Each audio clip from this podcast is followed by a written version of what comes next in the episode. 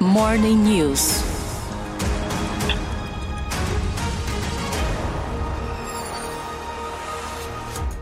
O Morning News conversa agora com Sérgio Moro, ex-juiz da Lava Jato, ex-ministro da Justiça do governo Jair Bolsonaro. Nesse ano, Moro se filiou ao Podemos, aparecia em terceiro lugar nas pesquisas ao Planalto, atrás apenas de Lula e Bolsonaro. Abriu mão da candidatura ao se filiar à União Brasil, fusão entre o DEM e o PSL. Para muitos, Moro era o único nome capaz de romper a polarização imposta no Brasil. Sérgio Moro, muito obrigado pela entrevista aqui ao Morning News. Bom dia, Sérgio Moro. Tudo, bem, Felipe? Muito obrigado pelo convite aqui. É um prazer, um prazer estar falando aí com a, com a sua audiência aí nos Estados Unidos, em Boston e toda a região, falar no Morning News. Muito obrigado, Moro. O senhor justificou que deixou o Podemos e foi para o União Brasil para vencer a polarização. Né? Atualmente, Luciano Bivar, que é o presidente da sigla, é o pré-candidato. Né? Eu queria saber, é, Moro, como é possível vencer a polarização com essas credenciais e se ainda há chance de o senhor concorrer à presidência da República. Felipe, eu estava ali no, no Podemos, e o Podemos tem todos os seus méritos, evidentemente, mas é, o que a gente estava vendo nessas discussões da formação da terceira via, o Podemos estava ficando isolado, entendeu, dos outros partidos. E, e, sem ter uma estrutura partidária e recursos financeiros suficientes, é, seria praticamente impossível ali é, nós conseguirmos é, avançar.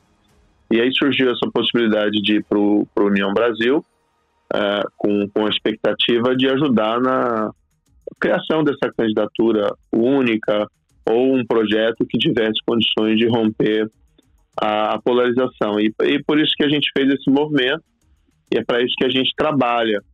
O partido depois acabou escolhendo como pré-candidato o Luciano Vivar, e essa é a situação que, que se apresenta hoje. É, de todo modo, né, eu continuo na vida pública, é, vou continuar levantando essas bandeiras, só que é, tem, tem que construir um, um, outro projeto, um outro caminho, entendeu? Mas a gente precisa, a gente não, a gente precisa, né? O ideal para o país mesmo é que nós conseguíssemos romper essa polarização. Hum. Você acha que esse rompimento, é, com, com, nesse período, nesse momento do, do jogo eleitoral, é possível para essa eleição? Ou isso, você fala dessa, dessa questão aí de um novo projeto para o país, e isso pode acontecer só daqui a quatro anos, por exemplo? Eu espero que aconteça antes. É, há essa possibilidade, a, a, a, eleição nem começou, na verdade, né? estamos em período de pré-campanha, uhum. Ainda, ainda se vai para a campanha, mas a minha colaboração para isso vai ser diferente. Então, é, eu estou hoje, hoje, hoje em São Paulo, né? estou construindo aqui um, um espaço, isso tem que ser construído, evidentemente, uh, dentro, dentro do partido, uhum. uh, mas é é possível, né, provável que eu seja candidato a Senado por, por São Paulo, mas isso ainda está em, em, em, uma construção. Posso ser também candidato a alguma outra posição. É, e é importante, né, mais do que a gente discutir nomes, discutir as bandeiras. Então, a minha bandeira sempre foi a bandeira do combate à corrupção, a integridade na política, é, da segurança pública, que vem a ser um, voltou a ser um tema de grande preocupação dos brasileiros com o retorno né, das pessoas às ruas após o agora nesses tertores da, da pandemia. Ah, então, é, a gente precisa continuar falando isso, né, e tratando desses temas. Uhum. Eu tenho expectativa, espero como todo brasileiro, que a gente tenha uma possibilidade de escapar dessa polarização esse ano, porque ela obscurece muito o debate público e acaba fomentando muita divisão entre os brasileiros, o que é ruim. Sim, Moro, você fala da corrupção, né? É evidente, né, o seu trabalho no combate à corrupção. É, só que hoje, participando da política, é difícil a gente encontrar algum nome ou até própria sigla que não tenha é, ao menos uh, uma denúncia ou investigações em relação à corrupção. Né? O próprio PSL né, do Luciano Bivar, que hoje é União Brasil, o próprio Luciano Bivar já foi indiciado pela Polícia Federal por associação criminosa no esquema de candidaturas laranjas do PSL isso em 2019. Enfim, isso faz parte da política. Isso te é, afeta um pouco? Você é, tem dificuldade de lidar com isso um pouco? Como você lida com essas questões aí que rondam a política? É, esse inquérito me parece que foi arquivado, tá, Felipe? De todo modo, veja, é, eu, eu respondo pelos meus atos, né? Então, eu tenho uma vida ilibada, uma carreira pública, fui 22 anos juiz e, e, e, na verdade, a minha história de vida é de combate ao crime, de combate à corrupção, como ficou muito evidente ali na Operação Lava Jato. Foi é, um trabalho ali institucional, sim, mas envolvia um esforço de, dos indivíduos é, para que nós conseguíssemos avançar num país que tinha tradição, que tem tradição de impunidade quanto à grande corrupção. Vamos lembrar aqui que a gente às vezes assiste alguns filmes em Hollywood que retratam o Brasil como um refúgio para criminosos, né? Avião pousando no Rio de Janeiro com gente fugindo de outros países. Isso é uma imagem péssima para o Brasil. Não é isso que os brasileiros acreditam, não são isso que os brasileiros são. Uh, então, assim, é, é importante, isso que me espanta, que hoje praticamente ninguém está nisso, eu vou continuar carregando essa bandeira na, na vida pública, né, na, na, vida política, defender aquela ideia de sempre fazer a coisa certa. Então, o propósito é esse. Por isso, eu estava até no, morando no passado nos Estados Unidos, né, resolvi voltar ao Brasil para levantar essas bandeiras, defender esses propósitos. Sim. A gente vai falar um pouquinho mais sobre isso. É, em relação ao inquérito Moro das candidaturas laranjas, há uma disputa ainda, viu? Até o TSE mesmo, no final do ano passado, ele, ele manteve o inquérito sobre o esquema de laranjas. Não tem nada definido, é, são apenas denúncias, né? São acusações, mas ainda nada definido. Moro, é, você é, ou o senhor, né? Não sei como o senhor gosta de ser tratado, mas pode chamar de você. Pode ser de você. Formalidade não. Tá certo. Você e a sua esposa Rosângela Moro, né? Transferiram os títulos de eleitor para São Paulo. Estão é, sendo acusados de fraude eleitoral. Só abrindo um parêntese, mudança essa é muito comum entre os políticos que querem concorrer por outros estados, né? O PT é autor de ao menos duas denúncias, né? O senhor se sente perseguido, Moro? Como que o senhor abre o noticiário e vê essas, essas notícias quase que diariamente? Como que o senhor se sente hoje é, é, com essas denúncias é, de fraude eleitoral, de mudança de domicílio? Como você se sente? Olha, essa é uma jogada política, né, do, do, desses acusadores. Isso é absurdo. Porque, veja, você tem hoje um, o ex-presidente da República, o Lula, que foi condenado em três instâncias por crime de corrupção e lavagem de dinheiro. A gente sabe o que aconteceu na Petrobras durante o governo do PT. A gente conhece o mensalão. E está aí é, concorrendo à presidência da República. Né? E, e eu acho absurdo, mas está aí. Né? Sim. Agora, essa transferência de domicílio é um direito de todo brasileiro. Sim. Então, nós fizemos uma, uma opção né, por construir um projeto aqui em São Paulo que, que, que ele é mais amplo do que a questão eleitoral.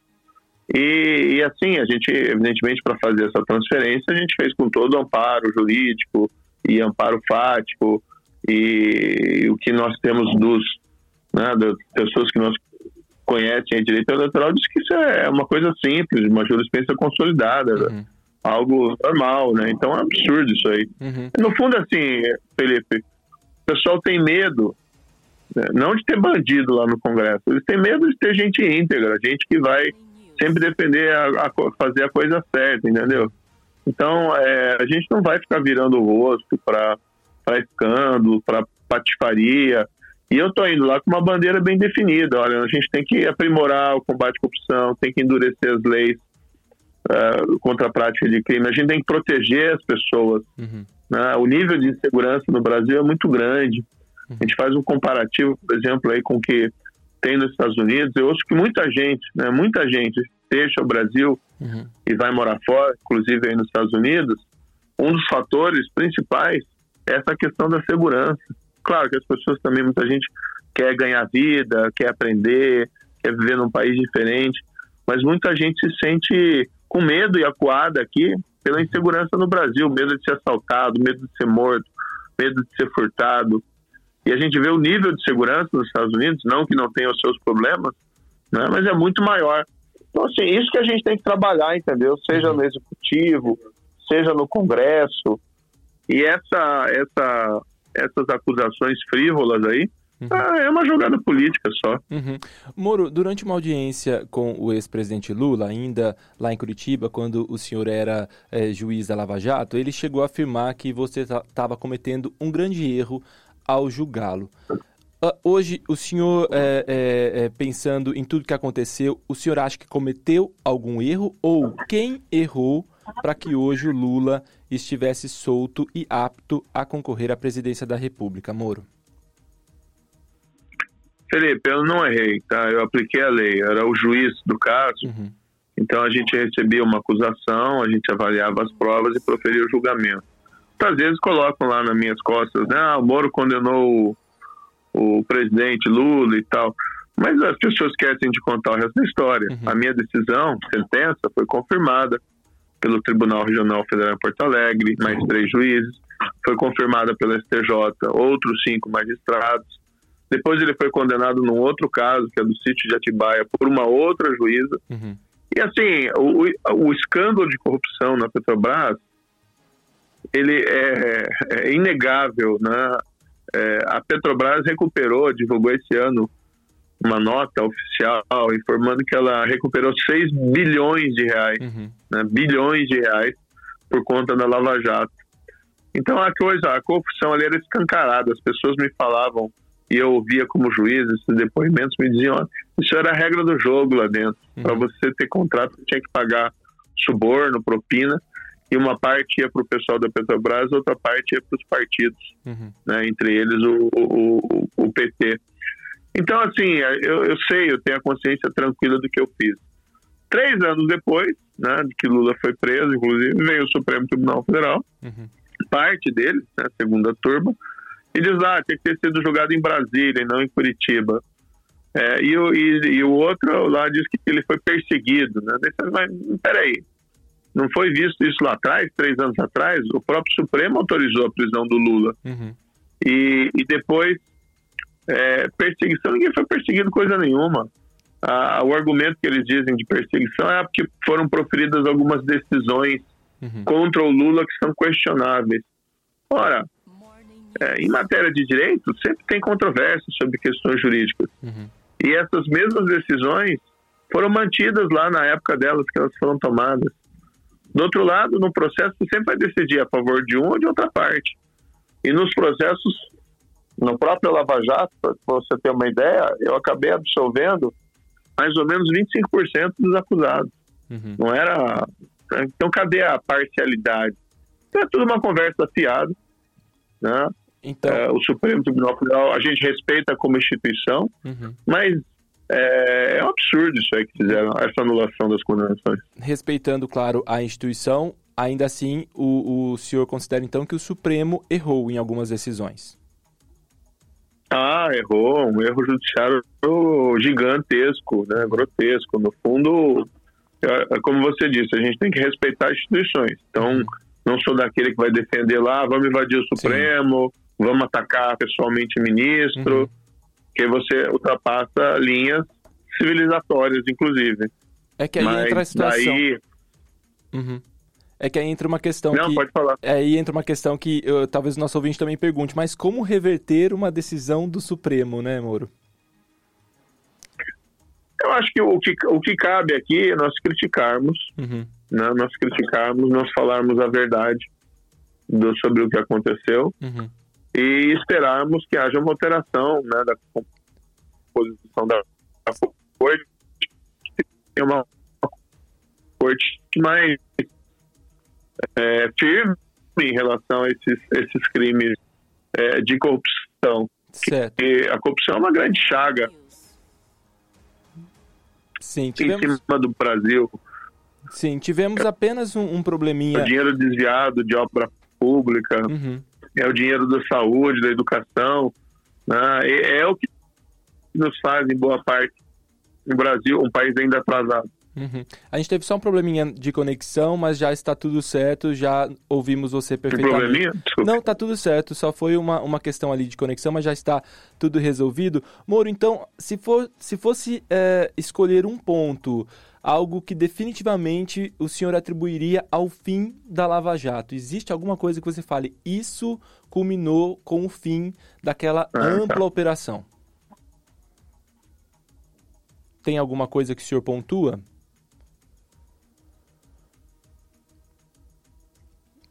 Alô, Moro? Você me ouve? A gente perdeu. Alô, Moro? A partir de 2000. Sim, estou, estou aqui. Sim, a gente teve só um delay, acho que a gente ficou um tempo mudo. Uh, o senhor ouviu a minha pergunta? Ouvi. Okay. Olha, a partir de 2019 teve, teve mais decisões do Supremo que enfraqueceram a Operação Lava Jato. Uhum. Teve também leis que foram aprovadas pelo Congresso que enfraqueceram. Uhum. E o próprio presidente, né, Bolsonaro, não apoiou a Lava Jato. Uhum. Tá? É, então isso gerou uma... Os três poderes, no fundo, acabaram contribuindo para o enfraquecimento do combate à corrupção. Uhum. É, o grande problema da Lava Jato foram seus méritos. Ela não poupou ninguém, entendeu? Nós somos é, apartidários. Uhum. Como quando ela começou a afetar todo o espectro político, da direita ou da, aí, até a esquerda, né, da esquerda para a direita, ela começou a reunir muitos inimigos, mais inimigos do que ela podia dar conta. Uhum. Então, assim, a, o, o grande problema né, foi que o mundo político, ao invés de aprender a lição, de começar a atuar com mais integridade, e aceitar que roubar né, não pode, é, que, que a gente teria que avançar na construção de um país mais íntegro, tomou a direção contrária uhum. né, e começou a enfraquecer. Era uma reação política previsível, inclusive, mas a gente esperava tentar evitá-la. E é isso que a gente tem que tentar fazer agora, né? mais do que se lamentar é, por esses reveses, a gente tem que tentar construir o futuro.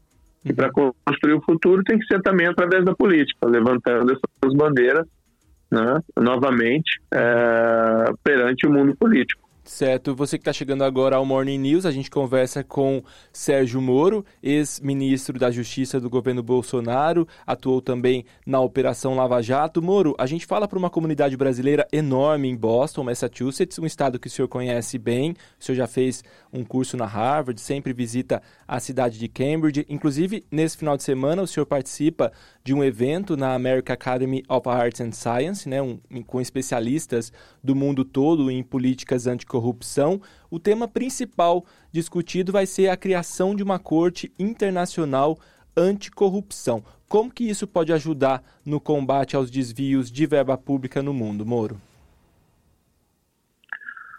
Então, Felipe, é, eu vou, estar com esse grupo de especialistas, a gente do mundo inteiro, inclusive dos Estados Unidos, e o que, o que nós temos visto é uma grande dificuldade é, em vários países de que as cortes cortes, dos tribunais internos é, julguem né, e punam crimes de grande corrupção. Por quê? Ah, o crime de corrupção envolve normalmente pessoas poderosas, política ou economicamente. É muito difícil você fazer as engrenagens da justiça funcionarem. Veja que no Brasil, fora praticamente a Lava Jato e antes o mensalão, era muito difícil você ver alguém poderoso sendo responsabilizado por uhum. corrupção mesmo assim, depois a gente viu esses reveses. Então, a discussão da criação da Corte Internacional Anticorrupção uhum. seria uma ideia de você ter um tribunal internacional que atuaria nesses casos quando as cortes nacionais falhassem, uhum. quando elas se mostrassem incapazes de dar uma resposta é, para esses, esses casos. Então, a ideia basicamente é, é essa, entendeu? É, é de e isso vai ao... discutir a criação dessa corte é ainda uma discussão inicial. É, uhum. É, uma discussão inicial, mas uhum. tem que se começar. Perfeito. E isso, inclusive, iria a, a, de encontro à decisão que a gente vê no Brasil, né, do, da Suprema Corte do Brasil, que na sua avaliação cometeu um erro, né, julgou de forma errada alguns processos. Então, se essa corte internacional existisse, esse caso poderia ser levado a essa corte internacional para avaliar aí e julgar essa decisão da Suprema Corte brasileira, no caso. Exatamente. Uhum, perfeito. Exatamente. Moro, a gente está quase julgar, chegando... Uhum. É, avaliar, avaliar a decisão, mas também assim julgar as pessoas que foram indevidamente absolvidas, entendeu? Perfeito. Ou não foram punidas, né? Porque no fundo também o Supremo, isso é importante destacar, o Supremo nunca disse que o Lula é inocente. Sim. Tem até declaração de ministro que é contrário à Lava Jato, como o Gilmar Mendes, dizendo, ah, ninguém, ninguém absolveu o Lula, né? Então, assim, como é que pode? Né? Um escândalo de corrupção desse tamanho e você tem todo esse aparato de justiça e você não tem uma decisão dizendo é inocente ou é culpado. Uhum. Entendeu? Você tem uma anulação do processo por questões processuais apenas, questões formais e que sequer são procedentes.